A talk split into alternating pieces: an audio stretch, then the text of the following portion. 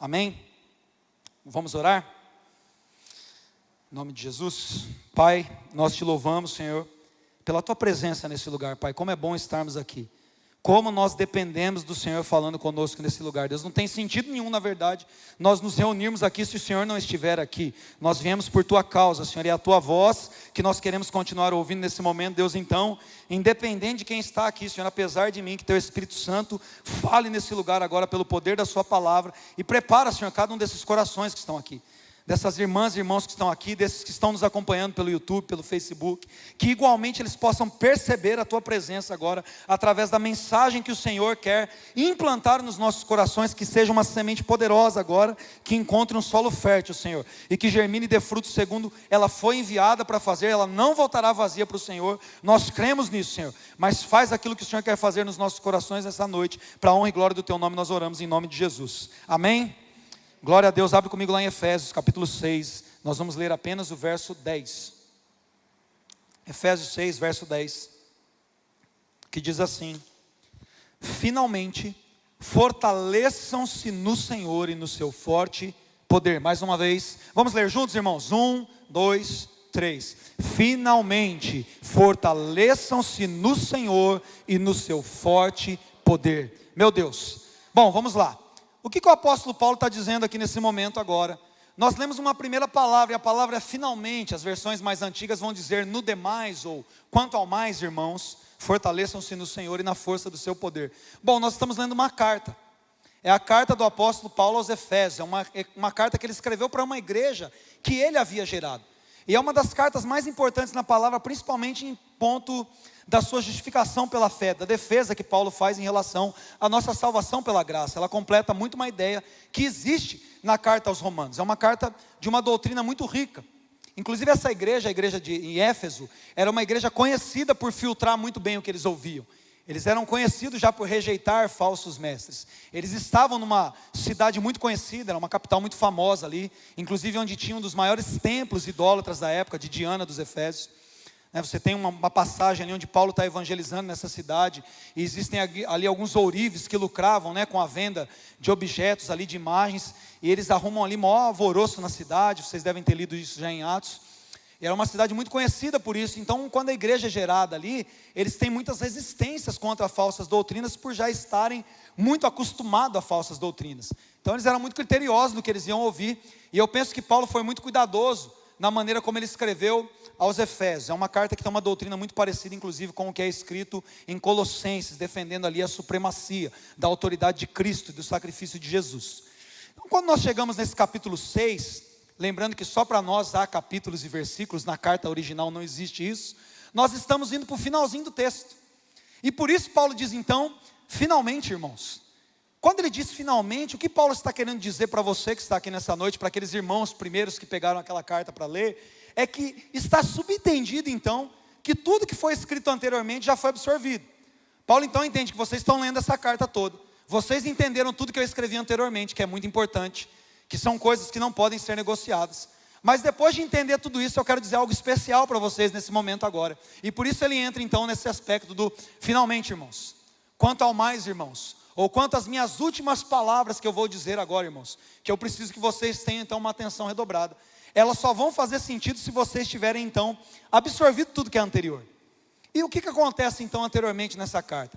Paulo já começa fazendo uma defesa da nossa posição celestial em Cristo Jesus. Ele diz: Olha, vocês então agora estão numa nova posição celestial. Vocês estavam mortos nos seus pecados. Vocês eram forasteiros, vocês eram estrangeiros, porque eles eram gentios, assim como nós, eles não eram judeus. Vocês não tinham acesso a nada da, da, lei de Deus, daquilo que foi confiado ao povo judeu. Mas Jesus vem então e desfaz esse, esse muro, essa barreira de inimizade. Vocês que estavam longe, agora estão perto. E dos dois povos, então, Deus fez um. E vocês não foram salvos por nada que vocês fizeram.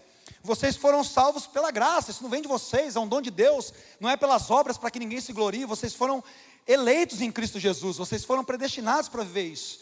Ele ensina como a gente deve ser igreja, cada um faz a sua parte. Ele nos coloca modelos é, ideais e perfeitos de uma vida cristã. A carta aos Efésios é fantástica. Inclusive, eu gostaria que você lesse essa carta quando você voltasse para sua casa hoje, para poder entender tudo isso. Mas quando Paulo diz finalmente, então ele me traz uma nova realidade. Ele diz finalmente, fortaleçam-se. Puxa, peraí, mas O apóstolo Paulo até então tinha escrito nos cinco primeiros capítulos de modelos ideais que são produzidos pela ação do Espírito Santo na igreja, por aquilo que foi gerado quando nós então passamos a estar assentados com Cristo nas regiões celestiais, onde nós reinamos com Ele. Mas então Paulo agora nos manda ficarmos fortes, fortaleçam-se. Eu não sei como está aqui você com a sua é, vida fitness. Tem meu amigo Eudes está aí, instrutor de academia, treinei um tempinho com ele, mais enrolei do que treinei, mas estive lá na academia um tempo. Agora eu estou pior ainda do que aquela época. Eu não sei como você está, mas eu sei que na época do verão, principalmente as meninas começam a fazer aquele projeto verão, né? Aquela coisa fitness que nunca se conclui. E, e a gente hoje tem muito assim, o, o advento da internet cria muitos canons para a gente, cria muitos padrões, né? Eu sou da área de comunicação, a gente estuda os padrões ao longo da época. Então, você quando estuda estética de cultura de massa, ou estuda matérias como antropologia é, cultural, você começa a estudar que nas eras e nas épocas, na Renascença, na Era Barroca, sempre houveram padrões para tudo. Né? Padrão do que seria uma imagem perfeita, imagem ideal. Nessa época existia um padrão de uma imagem ideal e os gregos dominavam isso. Né? Os gregos dominam a, a, o fisiculturismo, a ideia daqueles deuses gregos, né? todos fortes, tal, aquela coisa, aquela imagem que é quase cultual até os dias de hoje, era uma linguagem para eles. E hoje não é diferente. Então, quando chega nessa época de academia, começa a seguir aquelas blogueiras, né? Que tem aqueles corpos perfeitos, aquela barriga chapada, que tem aquele padrão de treino lá de é, 15 minutos por dia, duas semanas, você vai ficar com o abdômen assim, nunca fica, né, irmãos? A gente só vê aquilo e toma a pílula milagrosa, então você vai secar a barriga e toma o chá de não sei o que e faz aquilo. A gente começa a ver isso. Lá em casa, minha esposa segue algumas dessas blogueiras aí. E um dia ela estava até me mostrando uma menina lá treinando, cara. Eu fiquei com inveja da menina, que a menina, metade do meu tamanho, estava virando um pneu de carreta lá assim, parecia que era fácil, né? parecia uma coisa simples. A gente pega uma caixa de leite para pôr no carrinho do mercado, já acha pesado demais. Enfim, o que acontece com a carta aos Efésios, irmãos, por que, que eu estou falando disso? É porque quando você vê essas imagens na internet, se você for honesto comigo nessa noite, que eu estava ali no intervalo do outro culto e disseram que tinha um rapaz que não estava sendo muito honesto aqui, né? O pessoal falou, meu, você não quer melhorar um pouco, não, a sua forma física? Eu falei, não, estou bem assim e tal. Tem alguns de nós que não são honestos. Tem alguns de nós que não ligam. Corto meu pescoço, mas não digo quem é, né? E, e assim, alguns de nós não são honestos, a gente não quer assumir que a gente olha para alguma coisa e fica admirado com aquilo e fica querendo aquilo. A gente, né, né, a gente prefere ser um pouquinho mais falso, humilde. Não, não, eu estou bem assim. E tudo bem, não existe corpo perfeito mesmo, irmão. Isso é uma realidade midiática se vende isso. Corpo perfeito é o corpo que você tem, que você está em paz com ele. Se você está em paz sendo magrinha, parabéns. Se está em paz sendo mais gordinho, parabéns. Se está em paz careca, parabéns. O ideal é que você esteja em paz consigo próprio. Não existe nada perfeito que não seja aquilo que nos traz paz. Se você está bem, você está em paz, amém. Mas eu estou falando de uma realidade midiática. Seja inteligente ao avaliar o que eu estou dizendo aqui. Eu estou falando de um padrão que é vendido para a nossa geração. Né? Você pega a, algumas épocas, por exemplo, as mulheres que eram bonitas, e isso fazia com que os homens se sentissem mais atraídos, eram as mulheres que eram mais gordinhas, que tinham os cabelos mais esvoaçados. Aí hoje o padrão é aquelas meninas que parecem estar morrendo de fome, não é isso? Você fala, nossa, mas não está passando bem essa menina, ela deve estar morrendo de fome. E é o padrão, e se vende uma ideia de que aquilo é o ideal. Sim ou não? É o padrão. Não tem nada de certo ou errado nisso. Existe um padrão da comunicação para se vender roupa, para se vender produto para cabelo, para se vender produto de dieta, é um padrão ok? Então, eu estou falando dos padrões. E nós, existe uma ferramenta por trás de tudo isso, existe uma ciência por trás disso, de comportamento social, de tentar controlar a nossa mente o que nós desejamos. A tecnologia usa isso. Né? Você acha que seu celular já não é tão bom assim porque lançou um novo. Você acha que seu corpo não é tão bom porque todas as imagens que você olha na televisão têm um padrão de corpo. Isso é uma ideia psicológica para trabalhar na gente, para poder vender ideias para a gente, para poder vender produtos para a gente, serviços para a gente. É o que acontece. É a minha área de formação, eu sei que eu estou falando com propriedade. É a minha área de estudo. Eu sou bacharel em comunicação. É a minha área de estudo. Trabalhei muito tempo com propaganda. Então, quando se cria esses modelos, nós começamos a olhar aquelas coisas e nós começamos a desejar aquilo que então a ideia de perfeito é ideal. Então você olha aquela menina na internet e você fala: Meu, essa é a menina ideal. Eu quero ter o cabelo assim, eu quero ter a roupa assim, eu quero me vestir dessa forma. Isso vai ditando os padrões. Então nós vamos querendo ser aquilo que nós estamos vendo. E quando nós encaramos a realidade para ser aquilo, nós descobrimos que não é tão fácil assim como eles fazem parecer ser. Quando nós vamos tentar de fato começar a ir para a academia e acha que talvez duas semanas com 15 minutos a gente vai ficar com o abdômen chapado, a gente descobre já no terceiro treino que não vai ser algo tão fácil assim. Nós temos que lidar com a realidade de promessas falsas que nos foram vendidas. As coisas não parecem que são tão simples assim. Né? Eu tinha um personal trainer aqui no outro culto, agora eu tenho aqui outro personal trainer aqui. Ele vai dizer isso para você. Ele vai falar: olha, meu, você precisa treinar pelo menos seis meses se você não fechar a boca. Né? Eu lembro que a primeira vez que eu fui para academia, o cara falou para mim: o abdômen, o lugar certo de fazer é na cozinha. Eu fiquei pensando, que abdômen na cozinha, por que tem que fazer abdômen na cozinha? Aí depois eu entendi que ele estava dizendo para mim, se você não fechar a boca e parar de comer, você pode correr na esteira e fazer abdominal a vida inteira, que você nunca vai ter uma barriga igual aquela. Você precisa fazer dieta, 70% é dieta, 30% é treino. Você vai descobrindo que a realidade é muito mais cruel. Então, de certa forma, aquilo que você vê e que te vendem, do treino fácil, da pílula fácil, da dieta fácil, é, é tão facilmente mentiroso. Não é nada verdadeiro. E o que o apóstolo Paulo está dizendo para nós, você vai entender porque eu estou falando disso agora aqui, é porque ele apresentou ideias perfeitas de como um cristão deve ser. Até o capítulo 5, o apóstolo Paulo aqui nos mostrou padrões que aparentemente, quando nós lemos, parece uma propaganda enganosa, parece algo muito fácil, porque eu leio, por exemplo, no capítulo 5, sobre os deveres sociais, e se fosse um Instagram, uma conta aqui, do Paulo aos Efésios, a conta, arroba Paulo aos Efésios, o Instagram, só tinha foto maravilhosa. Eu via lá, marido amem as suas esposas como Cristo amou a igreja e deu a sua vida por ela. Nossa, que foto é essa no Instagram? Eu tenho que curtir isso. Vou compartilhar, vou fazer uma story, porque eu tenho aqui um marido que ama a esposa como Jesus amou a igreja. Meu Deus, me parece uma propaganda enganosa. E eu tenho lá uma esposa que é sujeita ao marido como ao Senhor. Meu Deus, ela trata o marido igual Jesus. Meu Deus, me parece uma foto de Instagram com pelo menos uns 50 filtros e umas 40 horas de Photoshop, sim ou não?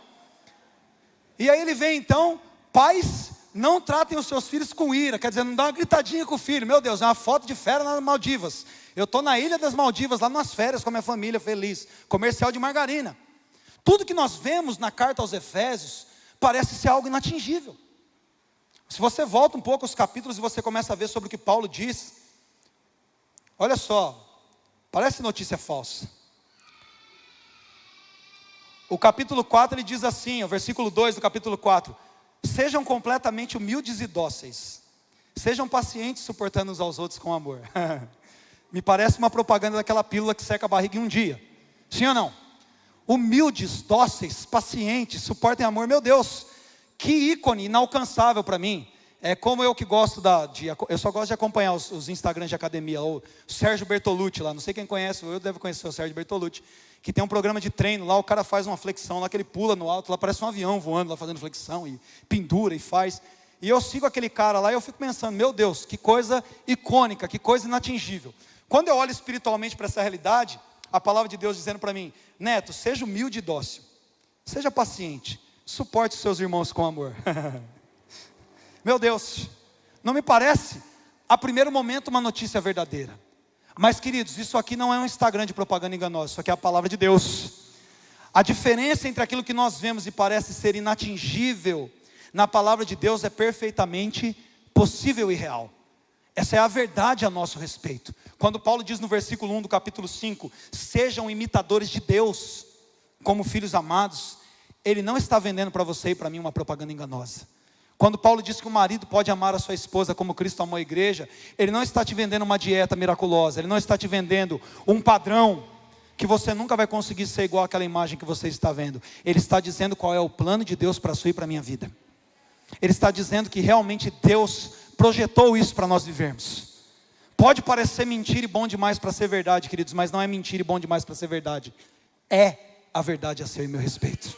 E por isso então Paulo diz: finalmente, irmãos, Agora que vocês seguiram meu Instagram aqui, curtiram todas as minhas publicações sobre ser um marido ideal, um filho, um pai ideal, um cristão cheio do Espírito Santo, alguém que conhece o Senhor no seu amor, na sua plenitude, na sua dimensão, alguém que não foi conquistado por obras, mas pela graça, alguém que entendeu tudo isso.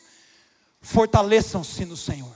O que o apóstolo Paulo está dizendo para você e para mim é que para que essa realidade se torne viável nas nossas vidas, nós precisamos assumir a posição de sujeito ativo nesse relacionamento. Talvez um dos maiores enganos ensinados na fé cristã é que descansar na fé é criar um relacionamento onde eu não preciso fazer nada. Onde toda dependência da minha vida vem do Espírito Santo de fato, como se eu fosse alguém que ficasse deitado aqui esperando que o Senhor fizesse alguma coisa por mim. A gente cria expectativas de que o prato vai estar sempre na nossa mão a hora que a gente sentar e estender assim. A gente estava brincando com isso em casa, porque a gente teve essa semana agora. Estou com a raiva de ter acabado essa semana agora que vocês nem imaginam. Tinha uma semana na praia agora, descansamos uns quatro dias. E a gente alugou uma casa que você tinha que alugar junto com dois funcionários lá. E os funcionários a gente ficou sabendo na hora, eles limpavam a casa, arrumavam o quarto, faziam comida. Depois que fazia comida, falava: quer que leve uma porção na praia? Do que, que você quer que faz? Aí levava água de coco, trazia, tirava o canudinho do chão. tipo assim, aquela vida fake, né, irmãos? Foi muito bom. Pessoal muito solícito lá. A gente tem dificuldade de lidar com isso. A gente lavava a louça à noite, não deixava a louça para a mulher no outro dia. A gente não conseguia deixar a louça na pia. A gente estava com dificuldade de deixar a louça para lavar. Tão acostumado que a gente está em trabalhar. Mas, enfim, a gente estava numa realidade assim surreal. Uma coisa assim que não é o normal. E parece que de certa forma a gente abraça os primeiros dias da nossa fé, que de certa forma é aquele momento que a gente é bebezinho ali, que Deus está pagiando a gente, uma madeirinha na boca, chuquinha tal, chorou, ele vem, pega no colo, balança, como se fosse a realidade constante da nossa fé. E a gente pensa que a gente vai ficar deitado aqui, Espírito Santo, gera toda essa realidade. Da mesma forma que eu gostaria que existisse uma pílula que eu tomasse e ficasse já marombado, e não existe isso.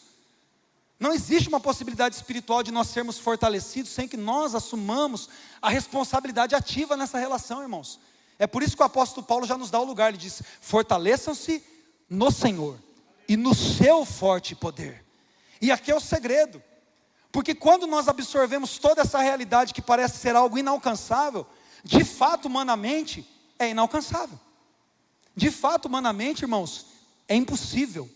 Você nunca vai conseguir ser um marido melhor na força do seu braço, meu irmão. Você não vai ter condição de amar sua esposa como Cristo amou a igreja na sua força, na sua capacidade. É mais fácil você querer que ela morra na cruz igual Jesus morreu pela igreja do que amar na força do seu braço. Você não vai conseguir andar ali com toda essa paciência, sem ira, sem cólera, sem gritaria, a hora que seus filhos estão ali na rebeldia, desobedecendo, na força do seu intelecto. Você não vai ter condição de absorver realidades que são espirituais, enquanto você e eu ainda tentamos absorvê-las na nossa mente. Nós não conseguimos absorver coisas espirituais tentando viver como seres humanos. E é por isso que Paulo diz: vocês absorveram agora uma imagem que parece algo inatingível, mas se vocês se carregarem na fonte correta, essa realidade é para cada um de vocês. Se vocês olharem para o lugar certo, se vocês dependerem da fonte de energia correta, essa realidade é totalmente possível para cada um de vocês. E deixa eu dizer uma coisa: não existe outra forma de viver que não seja essa. Se vocês não fizerem isso, vocês vão naufragar. É por isso que Paulo diz: fortaleçam-se no Senhor e no seu forte poder. E o versículo 11, então, continua dizendo para nós o porquê que nós precisamos fazer isso. Por que, que Paulo nos manda ser fortes? Não é apenas para a gente conseguir viver isso, mas para que nós possamos ficar firmes contra as ciladas do diabo. Paulo diz: vistam toda a armadura. De quem que é a armadura, irmãos? É a armadura do seu chamado ministerial? É a armadura da sua denominação, da sua igreja local? É a sua própria armadura de resistência humana, do seu intelecto, da sua força, do seu orgulho? Não. É a armadura de Deus. E por que, que a armadura tem que ser de Deus, irmãos? Porque as ciladas são do diabo. E com ciladas do diabo, você não consegue lidar com outra armadura que não seja de Deus.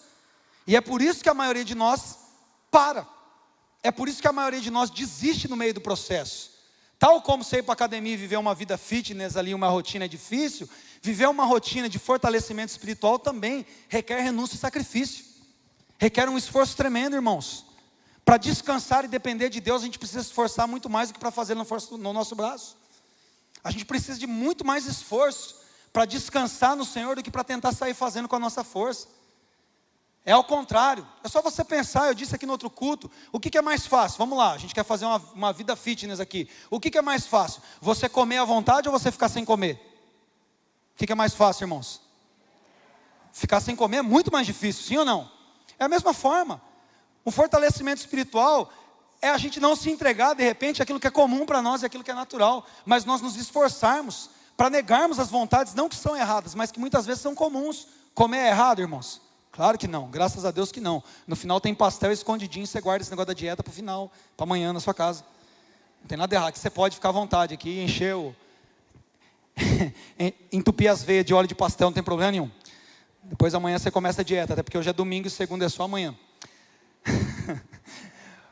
Irmãos, é muito mais difícil quando nós pensamos que nós precisamos abrir mão de coisas que muitas vezes não são erradas, mas são coisas comuns, são distrações, são coisas que precisam alterar a nossa mentalidade, ao contrário do que todos os outros estão vendo, porque nós precisamos ter uma mentalidade espiritual para termos uma armadura de Deus.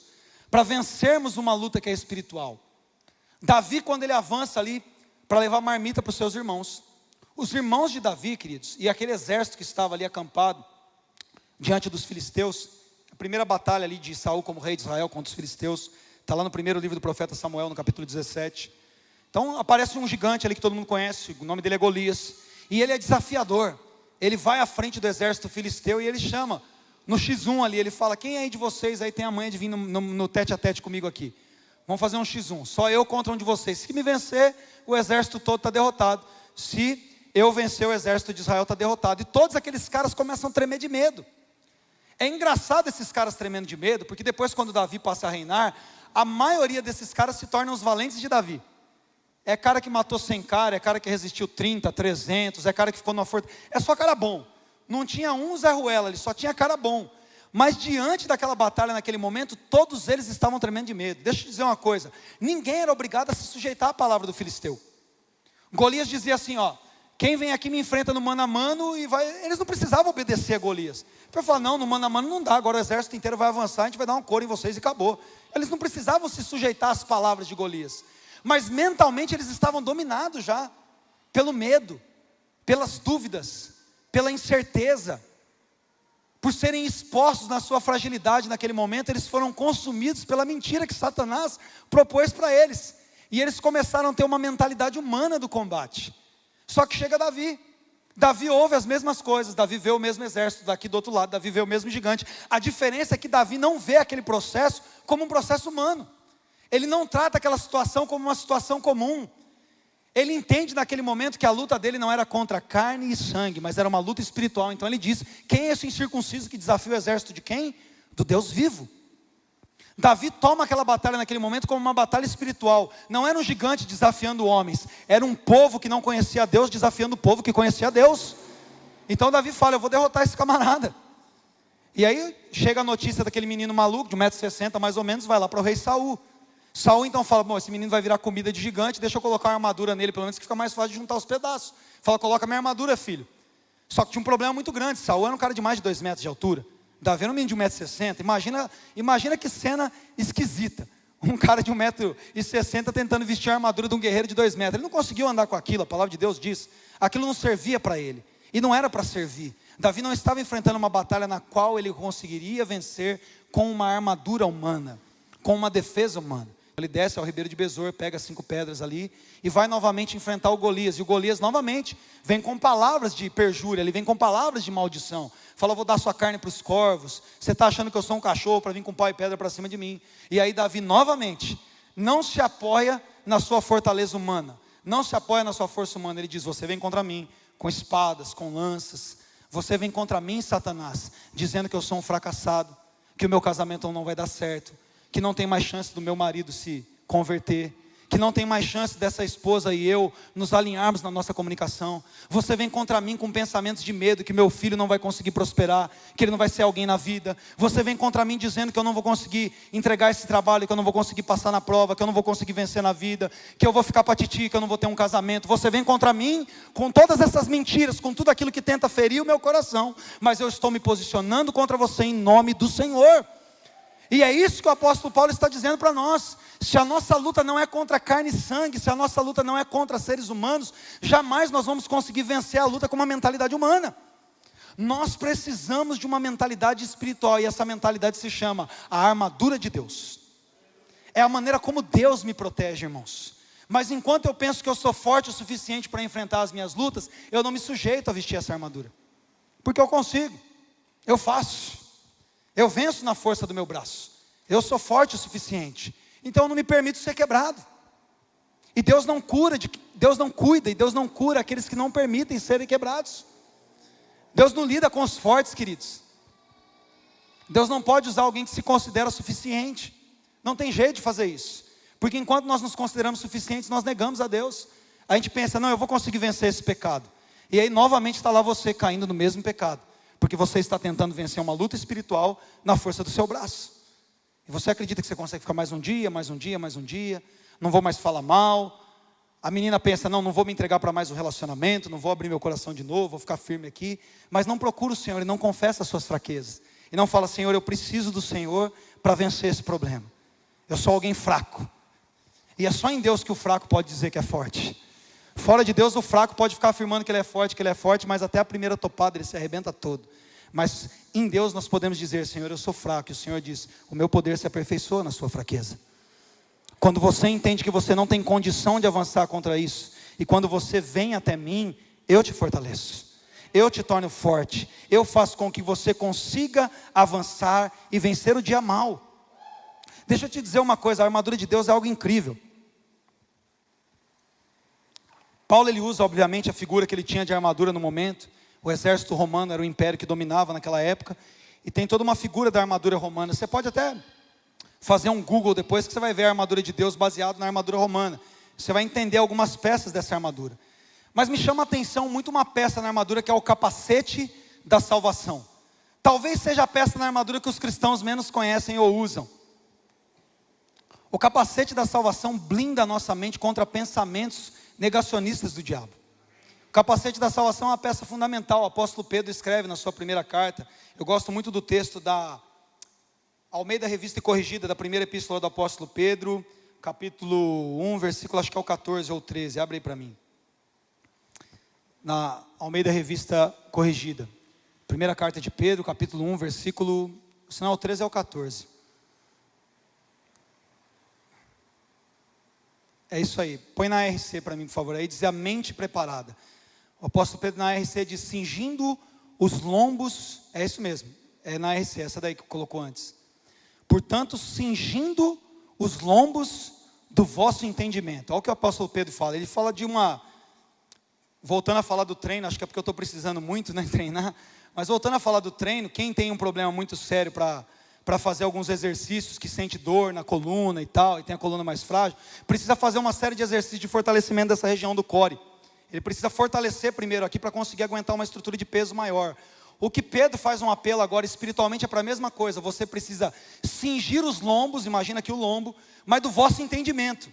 É como se dentro da nossa fortaleza mental existisse ali uma estrutura de coluna, existisse uma coluna lombar. E Pedro fala: vocês precisam cingir os lombos do vosso entendimento, vocês precisam proteger a estrutura dos seus pensamentos, vocês precisam ter uma mente fortalecida, vocês precisam dominar a sua mente com um preparo espiritual, para que vocês então consigam ser sóbrios, para que vocês consigam então permanecer firmes. Se você voltar lá para Efésios, no capítulo 6 que nós estávamos lendo, o capacete da salvação, irmãos, é exatamente isso. É a maneira pela qual nós cingimos os lombos do nosso entendimento. É a maneira pela qual nós munimos a nossa mente de pensamentos verdadeiros de Deus a nosso respeito. É a maneira pela qual nós começamos a pensar com os olhos do Senhor quando nós olhamos para uma situação. Como nós começamos a pensar com os ouvidos do Senhor quando nós ouvimos palavras contrárias a nós. Pensamentos, o capacete da salvação, a ideia de que eu sou salvo em Cristo Jesus e de que nada pode mudar essa circunstância, é que faz com que eu me posicione corretamente. Isso me muda na combate, irmãos. Eu tenho a força no lugar correto. Eu não fico com uma força menor do que a que eu preciso, ou eu não fico com uma força fake que na hora que eu precisar mesmo vai me enganar. Eu não sei qual é o seu modelo de celular, mas eu tenho um bem chatinho aqui, e que se eu uso o carregador do modelo anterior, a minha esposa tem um do modelo anterior. Eu coloco para carregar e fica lá três horas para carregar, o negócio não carrega. E fica lá, eu vou olhar, quando eu coloco o meu, no máximo em uma hora está lá com a carga full. Se eu deixar no modo avião, até menos do que isso. Ele carrega e dura um tempão. Mas se eu coloco o carregador errado nele, você já deve ter passado por essa experiência. Ou ele demora muito para carregar, ou em pouco tempo ele mostra que está com a bateria cheia. Mas a hora que você tira, do mesmo jeito que ela encheu, ela faz assim, né? Você precisa se fortalecer no Senhor e no seu forte poder. Você precisa encontrar o lugar e a pessoa e a energia correta para que a sua vida esteja completamente carregada, com a carga completa, para que você aguente a passar pelo dia mal, porque você vai ter outros dias maus, irmãos. Eu não sei como foi seu ano de 2020, eu não vou dizer que foi um ano mau, mas para mim foi um ano de muitos dias maus. Se eu fizer uma leitura dos meus outros anos, né? Se eu fizer um balanço aqui, uma estatística de quantidade de dias maus, ou permanência na noite mal, na noite que o choro dura uma noite, né? Se eu fizer essa comparação, 2020 não vai estar um dos meus anos mais coloridos, não, irmãos. Tem sido um ano bem, tem sido ainda um ano bem difícil, porque eu ainda estou enfrentando batalhas cruéis contra mim. Eu tenho enfrentado batalhas em todas as áreas. E eu tenho orado muito por isso, porque a palavra de Deus diz que existe uma possibilidade de não apenas eu resistir a isso, E é aqui que eu quero chamar a atenção para você. Eu não sei qual problema você está passando, irmãos. Você também não sabe quais, quais problemas eu estou passando. Alguns aqui eu até sei, porque a gente senta para conversar, e como pastor, talvez eu saiba da maioria dos problemas e das lutas e das dificuldades daqueles que sentam comigo para conversar. Mais da liderança agora. Então, talvez seu líder de clã, seu pastor de região, talvez tenha um pouco mais de familiaridade com seus problemas, mas eu não sei. O problema das três igrejas que se reuniram aqui, né? A igreja Burn que se reúne de manhã, à tarde, à noite, eu não sei. Você conhece bem a dificuldade que você está passando. Cada um de nós conhece as suas próprias dificuldades. Mas eu não estou lendo a carta de um homem aqui beneficiado. Eu estou lendo a carta de um homem prisioneiro. A carta aos Efésios é uma das cartas escritas na prisão.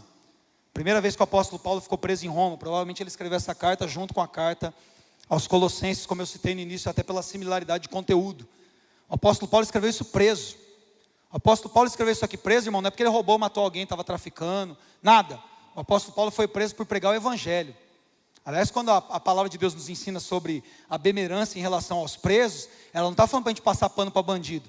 Bandido está preso porque cometeu o crime vai ter que pagar pelo que ele fez. Palavra de Deus fala para a gente visitar os presos e ter misericórdia de quem está preso, porque os irmãos eram presos por fazer a coisa correta. Eles eram presos injustamente, a gente não podia esquecer deles. É isso que a Bíblia está ensinando, tá? Não é para passar pano para vagabundo, não. O vagabundo tem que ser punido pelo que fez. E a gente sempre espera que ele se converta, mude seu caminho, tenha uma nova possibilidade, porque a graça e a salvação é para todos. Mas não é para ser complacente com o crime, jamais. A palavra de Deus não dá amparo nenhum para a gente pensar nisso. E o apóstolo Paulo que estava preso por pregar o evangelho. E agora ele está nos ensinando aqui, irmãos, sejam fortalecidos, tomem a armadura de Deus, sejam um bom marido, sejam pessoas alegres. Meu Deus, como eu quero aprender isso. Eu acho, aliás, que eu não saí nos BO da minha vida ainda, porque eu não aprendi a ser alegre. Então eu posso confessar para vocês isso. Porque eu tenho orado por isso. Tenho falado, Deus, por favor, Senhor, eu tenho aprendido a não murmurar. Acho que eu já cheguei nesse, nesse nível legal. De alguns BO eu tenho aprendido a ficar com a boca fechada. Mas eu não, eu não entendo na palavra de Deus apenas uma postura sisuda durante as tribulações. Não, eu estou passando por um perrengue aqui, mas eu estou firme, sem reclamar. Até porque a maioria de nós, quando acontece alguma coisa, já atribui injustiça para Deus, né? Ah, eu sirvo o Senhor, eu dizimo, eu sou fiel na igreja, agora meu filho está doente. Né? Como se Deus fosse injusto porque isso está acontecendo. Sim ou não? Muita gente fala, não vou mais para a igreja por causa disso, disso, disso. Ou seja, né, totalmente, deixa isso para lá. Não está nem entendendo o que é a fé, o que é servir o Senhor. Eu não estou falando disso. Eu acredito que talvez alguns de nós aqui já avançou num nível de pelo menos não reclamar. Né, de pelo menos ficar de boa, apesar das burdoadas, continuar firme e fiel ali. Mas não é isso apenas que nós estamos sendo incitados nessa noite a nos fortalecermos. Nós estamos sendo incitados a nos fortalecermos para termos alegria no processo de tribulação. Aprendemos a ter alegria no dia mal. Meu Deus, ficar feliz no dia mal. Encontrar propósito nas tribulações. Falar, Deus, eu estou aqui, mesmo sendo fiel ao Senhor aqui, estou mandado embora com meu filho doente na, no pronto-socorro às quatro da manhã. E eu preciso encontrar alegria nessa situação. Eu criei os meus filhos no caminho do Senhor aqui, agora ninguém está na igreja mais, cada um seguindo a sua cabeça. E eu continuo servindo o Senhor aqui firme e com alegria. E feliz porque eu sei que o Senhor tem um propósito em todas as coisas. E o Senhor está fazendo o que o Senhor tem que fazer. Eu sou fiel ao Senhor aqui, estou num perrengue financeiro já de anos. Mas eu vou encontrar alegria aqui em viver com contentamento, mesmo com limitações. E eu posso falar sobre isso aqui, irmãos, usando as palavras do apóstolo Paulo, porque em Atos, no capítulo 16, esse mesmo apóstolo Paulo estava preso mais uma vez. Preso mais uma vez. Não só preso, ele levou uma daquelas surras que os caras davam uma menos para não matar. E amarraram os pés dele e do companheiro dele chamado Silas num tronco numa prisão. E por volta da meia-noite a palavra de Deus diz que esse camarada orava e cantava louvores.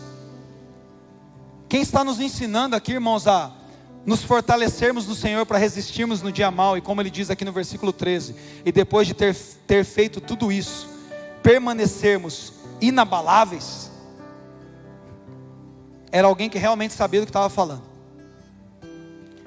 Não sei qual é o tipo de luta sua, mas eu acho que você não está na situação do apóstolo Paulo, até porque você não está com o pé amarrado, nem está sangrando aqui por ter tomado uma surra injustamente. Você está sentado numa cadeira da igreja, você está na sua casa no YouTube assistindo uma mensagem.